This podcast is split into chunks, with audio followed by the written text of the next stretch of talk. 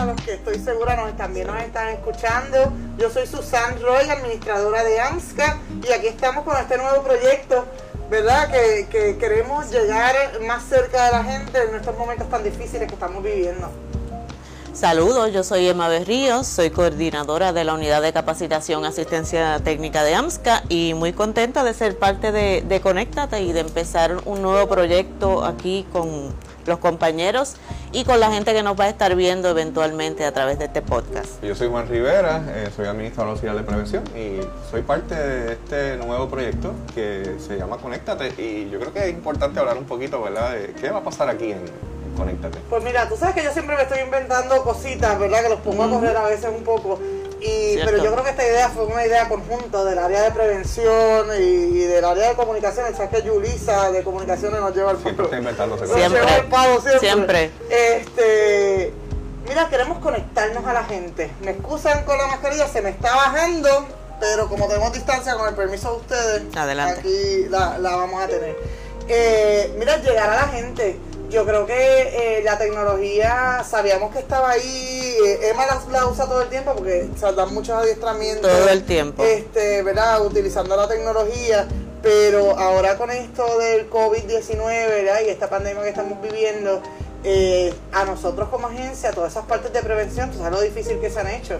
Así que vamos a conectarnos de otra manera, distinta, y pues vamos a ver si cómo nos sale este proyecto, yo estoy segura que va a ser del agrado de la gente. Oye, mencionabas algo súper interesante, ¿verdad? Y que con esto del COVID, como que la vida nos ha cambiado un poco a todos, ¿verdad? Y ahora estamos con la mascarilla y de momento nos da calor y nos la quitamos, pero lo cierto es que ahora mismo la gente, en su mayoría, pues, eh, ¿dónde vamos a través de ella, ¿verdad? A través de eh, lo que es la internet, lo que es la radio, la gente ahora está usando como que más la tecnología que antes. Y la idea de este proyecto es ese, ¿verdad? Es poder llegar a la gente, ¿verdad? A través de la tecnología. Eh, y es bien interesante porque Susan decía algo bien, bien importante y es lo del COVID.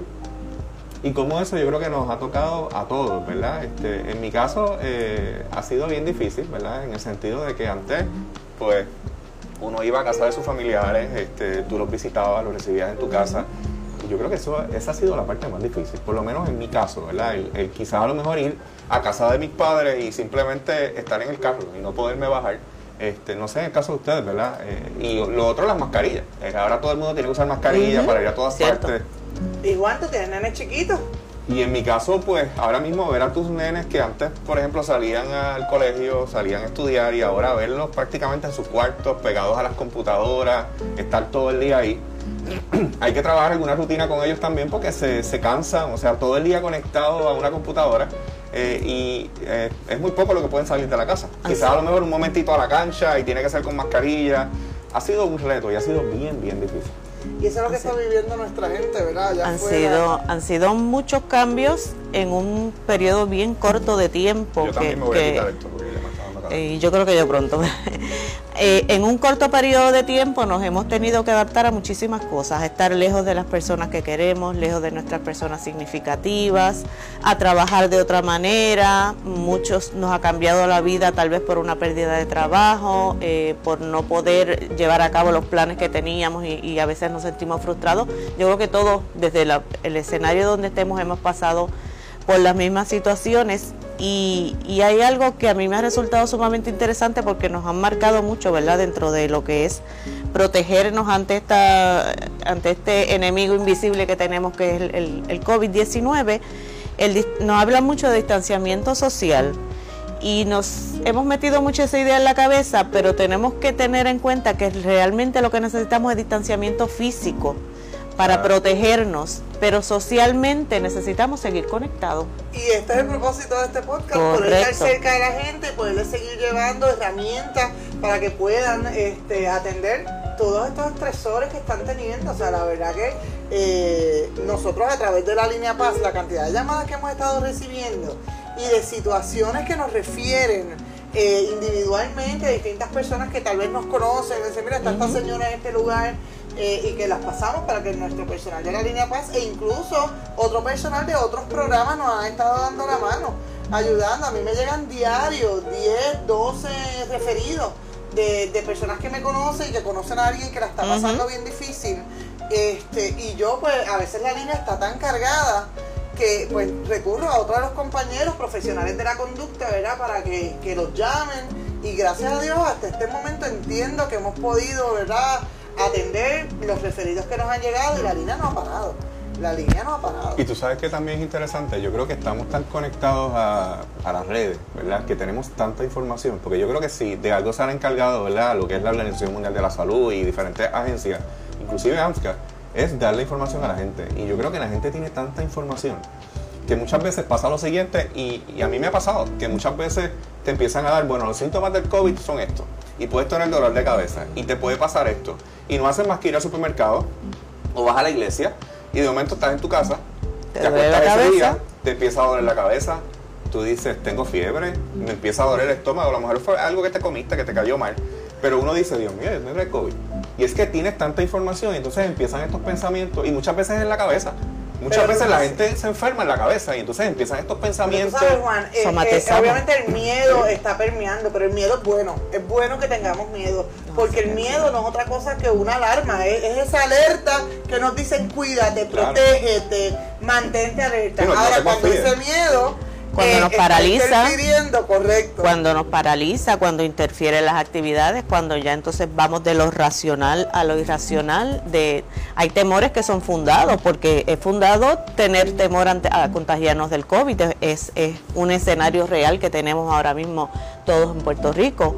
Este, pero entonces cuando ya nos vamos moviendo como que ya queremos hasta encerrarnos y no salir ni siquiera del cuarto, porque a veces sentimos que hasta el familiar que convive conmigo me puede contagiar, salió a la calle, regresó, pues ya ahí estoy con temor nuevamente, pues ya cuando estamos escalando ese nivel de, de- de temor, de paralizar mi vida, de, de no seguir adelante, pues entonces ya ese es el momentito que hay que como que conectar con alguien y entonces buscar eh, otro tipo de actividad, otro tipo de conversación, otro tipo de información. Sí, es que ya ese miedo no es el miedo positivo que tenemos que tener. Correcto. Que es el miedo que le, que, le enseñamos a los niños de párate, ah, mira a los dos a la derecha y a la izquierda antes de cruzar la calle. Porque tienes que temerle a cruzar la calle porque puede venir un carro y si no lo haces con precaución. Es ese miedo cuando oímos un ruido grande que no sabemos qué pasó y sabemos que no, quizás nuestra vida puede estar en riesgo. ¿verdad? Ese miedo cuando sabemos que viene un huracán eh, y vamos a sentir ese miedo, sobre todo después de haber vivido María, ¿verdad? Eh, esos son los miedos positivos, pero es el miedo que te mueve, es el miedo que nos lleva a protegernos, que nos lleva a Correcto. prepararnos, a cuidarnos. Ese es el miedo, ¿verdad? Que es positivo, pero este otro miedo de que tú estás hablando es el miedo malo, es el miedo Exacto. que no te permite prepararte, que no te permite avanzar o adaptarte a las nuevas circunstancias. Pero yo creo, yo creo también, ¿verdad? Este, escuchándolas ustedes, que nosotros como puertorriqueños, yo creo que en estos últimos años nos ha tocado vivir como que muchas cosas difíciles, ¿verdad? O sea, porque tuvimos, yo creo que el peor huracán en la historia, que fue María, y, Catástrofe. y- y nos dio fuerte, porque nos sacudió fuerte. Y nosotros fuimos testigos de eso porque estuvimos en las comunidades y vimos el dolor. Y todavía, y hay secuelas todavía todavía. de María. Eh, luego de eso, pues tuvimos los terremotos este, y sabemos que mucha gente, eh, oye, tú sabes lo que es que todos tus ahorros, eh, eh, Triste. finalmente tienes el ter- compras el terreno, haces la casa de tus sueños y que prácticamente en un par de segundos tu casa se venga al piso. Y luego de eso entonces, yo creo que una pandemia que la vimos bien lejana porque la vimos por allá por, En por China. China. y de momento seguíamos viendo cómo se seguía, eh, ¿verdad? Este, a nivel de los continentes, este, con todo esto del, del COVID impactando hasta que llegó a Puerto Rico. Y yo creo que ha sido, ha sido muchos cantazos. Yo creo que ha sido rápido. Demasiado. Fíjate, yo, yo, ¿verdad? Leyendo y buscando información, ¿verdad? De cómo poder seguir ayudando y llegar y seguirnos conectando con la gente de distintas maneras.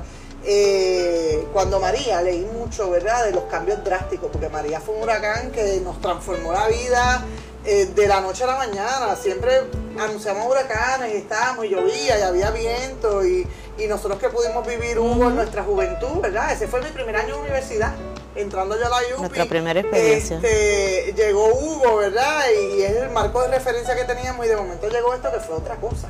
Que fue otra cosa y lo menos que nos imaginábamos, por lo menos en mi caso, no sé ustedes, estar en un puesto como este. Que entonces teníamos una responsabilidad más allá de mí, de mi familia, una responsabilidad con la gente, con, con, con los barrios. Y tú sabes, Juan, que nos lanzamos para esas comunidades que a veces no sabíamos ni cómo íbamos a salir de esa comunidad y nos cogía la lluvia y nos cogía la noche y pasamos muchos sustos también, pero ayudamos mucha gente y eso y yo, creo que eso es importante porque cuando tú ves ese dolor y tú ves pues, tú, pues, tú, tú puedes ver en las noticias, tú puedes ver las imágenes de lo que pasó, pero cuando tú llegas hasta el lugar y tú ves y tú escuchas esas historias que te marcan, que realmente te tocan, no sé si recuerdas la historia de, de la nena, cuando estábamos eh, prácticamente, recuerdo que era una iglesia, estábamos en el patio y estábamos Esa trabajando. fue la primera comunidad que visitamos, fue a días del huracán. Ese sí, la, la, y recuerdo que estábamos en, en con estos eh, niños, prácticamente era un grupo de niños, ¿verdad? Estábamos en el patio eh, y tú no estabas trabajando, estabas trabajando una sesión.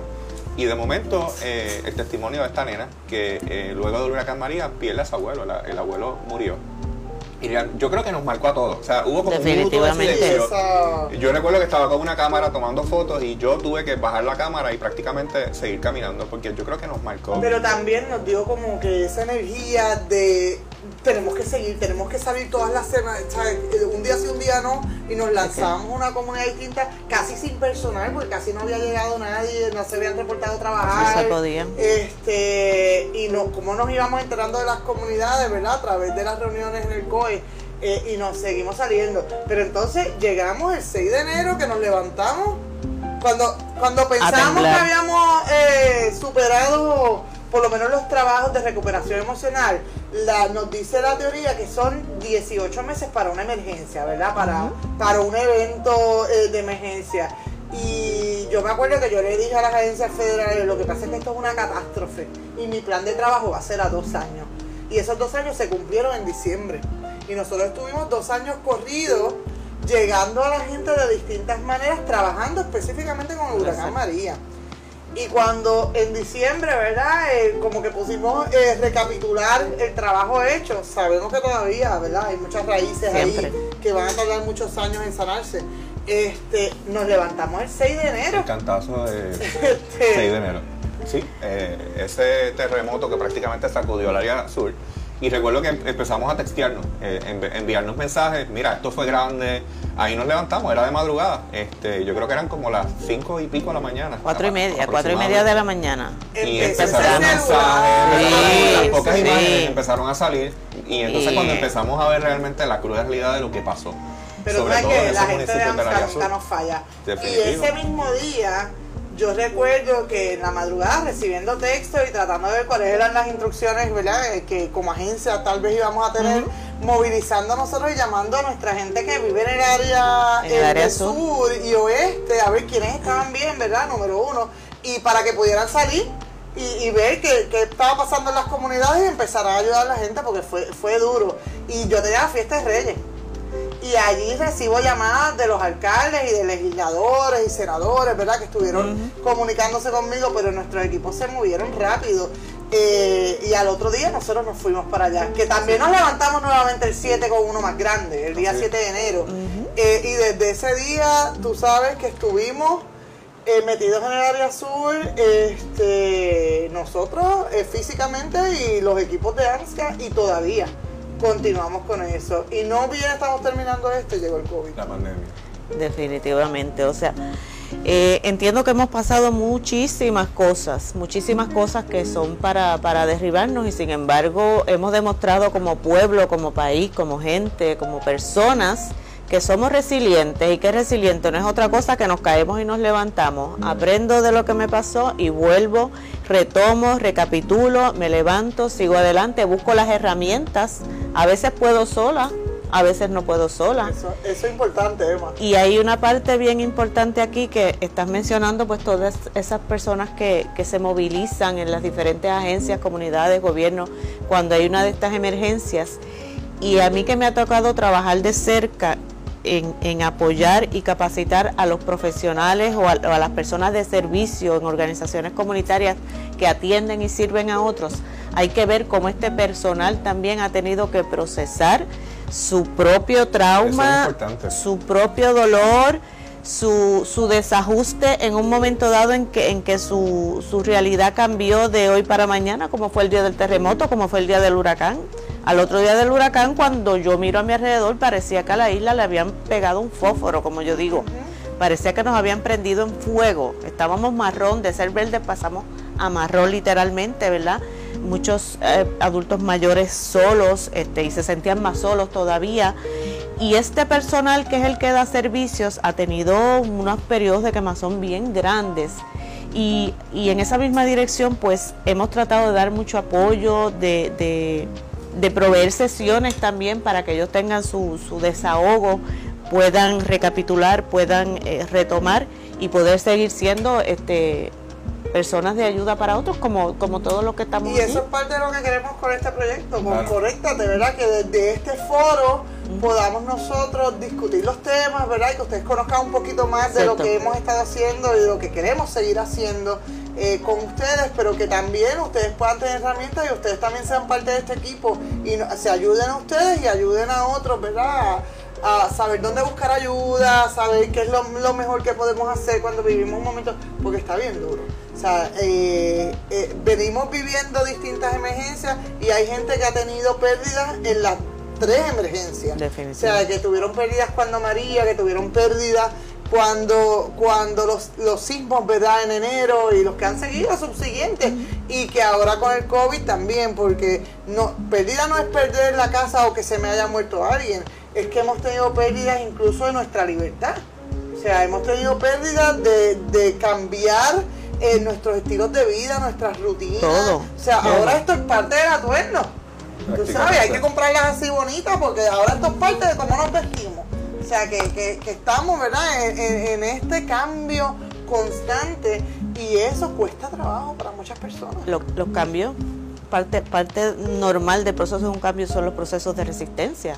Inicialmente, cuando hay un cambio, sobre todo un cambio que no nos gusta, pues nos vamos a resistir hasta que vamos entonces entendiendo, nos vamos adaptando eh, poquito a poco y, y, yo creo que aquí también las organizaciones comunitarias han oh, sido clave, sumamente clave. importantes porque son esa primera línea de defensa y hay gente muy muy buena que que ha hecho un trabajo extraordinario en los procesos de ayuda en todas estas situaciones y, y no que puedo hemos dejar pasado. fuera el sector privado, Emma. También. Porque por lo menos la experiencia También. desde aquí, desde AMSCA, eh, nosotros hemos trabajado en equipo, todas las emergencias y el día a día, la realidad, con las organizaciones comunitarias y de base de fe, pero también con el sector privado, proveedores de servicios. O sea, nosotros llamamos a, a los principales proveedores de servicios, ¿verdad? Las organizaciones eh, y los principales, o los hospitales psiquiátricos que hay en Puerto Rico y que también tienen clínicas y otros programas. Y siempre dicen presente y siempre trabajamos mano a mano la academia.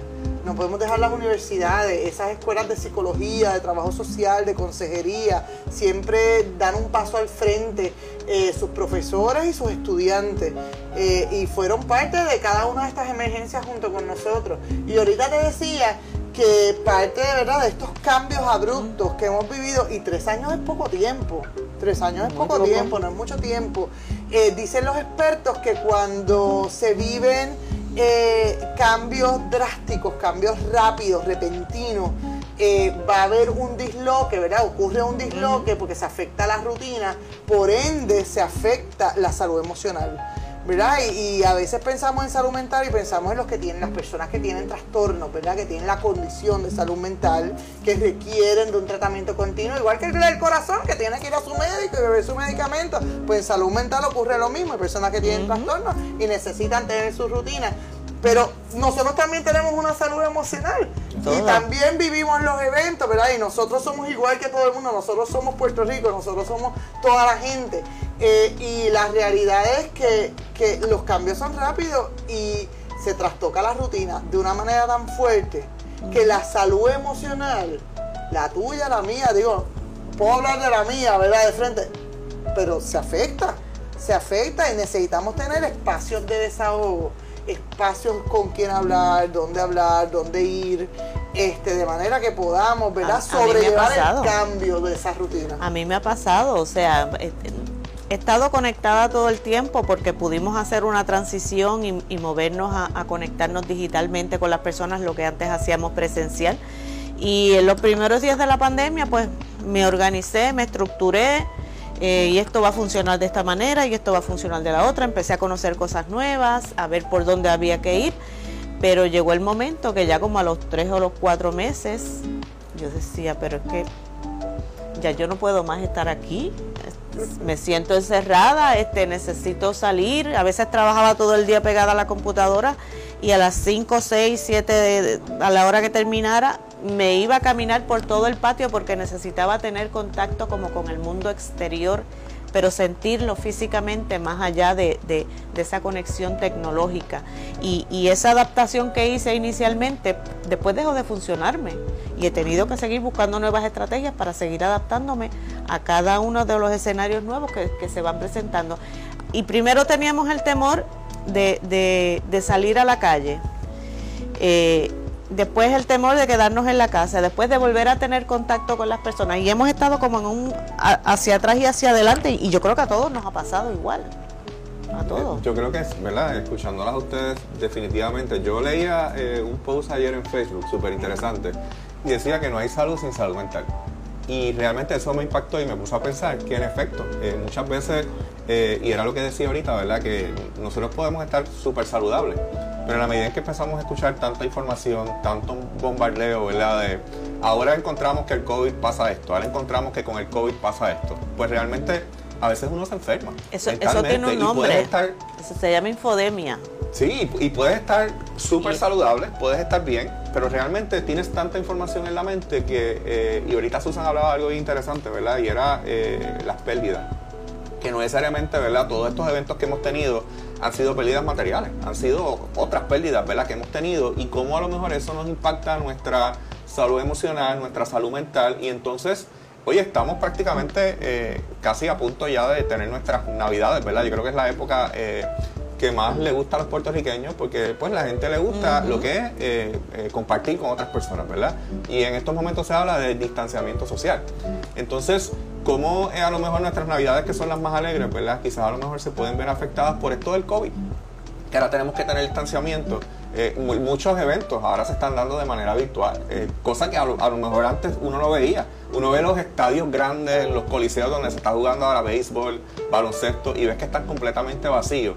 Y tú dices, bueno, las navidades, tradiciones nuestras, eh, ¿qué va a pasar con todo esto del distanciamiento? ¿Voy a poder disfrutar? ¿Hasta cuándo va a llegar esto? Si esto va a tener un fin, se va a terminar. Yo creo que son muchas preguntas, ¿verdad? Que uno se sigue haciendo. Esa, es una, eh, eh, siguiendo la línea de, las pérdidas, es, una de las pérdidas más grandes como pueblo que tenemos, porque somos un pueblo y todos lo sabemos, bullanguero y fiestero que nos gusta, pero y tal vez ya estamos entrando, como tú dices, de cara a las navidades con cierta tristeza porque sabemos que no vamos a poder esas, hacer esas reuniones familiares, esas reuniones con nuestros amigos, con nuestra gente de trabajo, porque nos gusta estar en contacto. Este, otra cosa que el pueblo tal vez este, este, está lamentando mucho ahora son los famosos chinchorreos de Puerto Rico. Que de hecho están cerrados. Están, están cerrados porque uno de los hobbies favoritos aquí es tirarse un sábado, un domingo, el día que, la gente quiera, a, recorrer diferentes lugares de comida y de otras distracciones a través de la isla. Y, vemos como el desespero a veces por quererlo hacer antes de, del tiempo que tal vez debamos hacerlo, eh, tomando en cuenta nuestra protección y nuestra seguridad y sobre todo de los que nos rodean también. Y, es bueno que traigas eso, ¿verdad? Porque parte de, la razonabilidad que está detrás de esas, de esas órdenes administrativas, eh, de prohibir las barras y de prohibir, es precisamente eh, el consumo de alcohol. Y nosotros nos hemos destacado, sobre todo en el área de prevención, por eh, promover la moderación en el consumo de alcohol, pero más que nada que los jóvenes, los menores de edad no consuman alcohol por el daño tan grande que les trae. Así que, ¿verdad? cuando estamos consumiendo alcohol, ciertamente las inhibiciones ¿verdad? van a, surgir y nos olvidamos cuán importante es esto y cuán es importante es no tocarnos, no estar, no, estar cerca. Así que ¿verdad? hay una razón detrás del consumo de alcohol y no, más allá de lo que nosotros promovemos, ahora se hace más importante debido ¿verdad? al riesgo de que cuando nos bebemos o estamos bajo los efectos de alcohol nos olvidemos de la importancia de protegernos y mantener la distancia.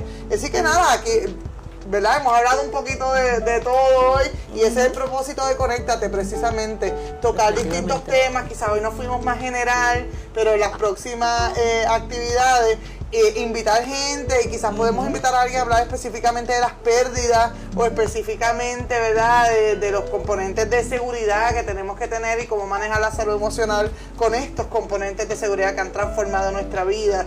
Eh, y así tener verdad distintos espacios para darle herramientas a la gente que de verdad puedan aprovechar este espacio para relajarse con nosotros primero y segundo para tener eh, fortaleza y como siempre digo más que nada una actitud positiva Así es, y yo creo que también es bien importante ¿verdad? mencionar el, el número de la línea Paz. Este, ahorita mencionabas la cantidad de llamadas que hemos tenido ¿verdad? a la línea Paz, pero es bien importante ese número, 1-800-981-0023, un número que no se nos debe olvidar, porque realmente hay veces que la gente piensa que la línea Paz es para si tengo algún pensamiento ¿verdad? Eh, suicida, pero lo cierto es que simplemente si quieres hablar con alguien, te sientes solo en tu casa y quieres que alguien te escuche, mira, coge ese teléfono y marca ese número que sin lugar a dudas eh, puede marcar la diferencia, ¿verdad? En, y en no se olviden que ahora hay una aplicación móvil Eso es Ahora pueden También chatear. pueden descargar la aplicación móvil. Vamos a ver si la encuentro por aquí para ver si la puedo mostrar. No sé si se va a ver, pero tenemos una aplicación móvil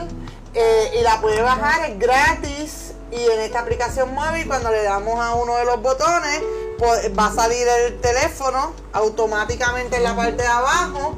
Va a salir el número de teléfono y ahí ya llamó. Y si no se lo sabe, pues no hay problema porque lo tiene ahí. Pero, que es lo más importante de la línea? Que podemos chatear. Igual que ahora a la juventud y a los que no somos tan jóvenes, porque verdad, nos contaminamos nos gusta- con los nos gusta todo. Nos gusta el chat y nos gustan los podcasts, así que estamos llevando alternativas distintas a la gente eh, para que puedan entonces sobrellevar lo difícil de las situaciones que estamos viviendo. Y aprovechamos para que el público también pues nos dé sus ideas de temas que les gustaría que, que se vean aquí o que se discutan en esta mesa con, con diferentes personas. Así que sugerencias bienvenidas. Y nos pueden escribir al, al inbox de Facebook eh, y ahí realmente vamos a ¿verdad? ver las ideas que nos sugieren, qué temas les gustaría que ¿verdad? Eh, discutamos en esta mesa. Y en el podcast, que nos manden mensajitos porque podemos estarlos viendo y, y cogiendo sus ideas. Las mejores ideas salen de la gente. De la gente que nos escucha y va sugiriendo porque es quien, vi- quienes están viviendo las situaciones. Así que esperamos estar con ustedes todas las semanas. Este, por lo menos nosotros, ¿verdad? Nos vamos a estar turnando para traer invitados y poder mantener la distancia. Así que siempre vamos a ver tres personas eh, trayéndoles estos temas que esperamos que sean del interés de todos y que los ayuden a mantenerse fuertes, a mantenerse positivos y a sobrellevar las vicisitudes que sabemos que estamos viviendo. Así es, así que nada, esto es Conéctate, gracias a Emma. Gracias, gracias Juan. a Gracias a ustedes. Gracias, ¿verdad? Susan Susan. Roy, por estar aquí con nosotros. Y a la gente, a la gente. Y gracias a ustedes, ¿verdad? Porque ustedes son los protagonistas. Nos vemos la semana que viene. Hasta pronto.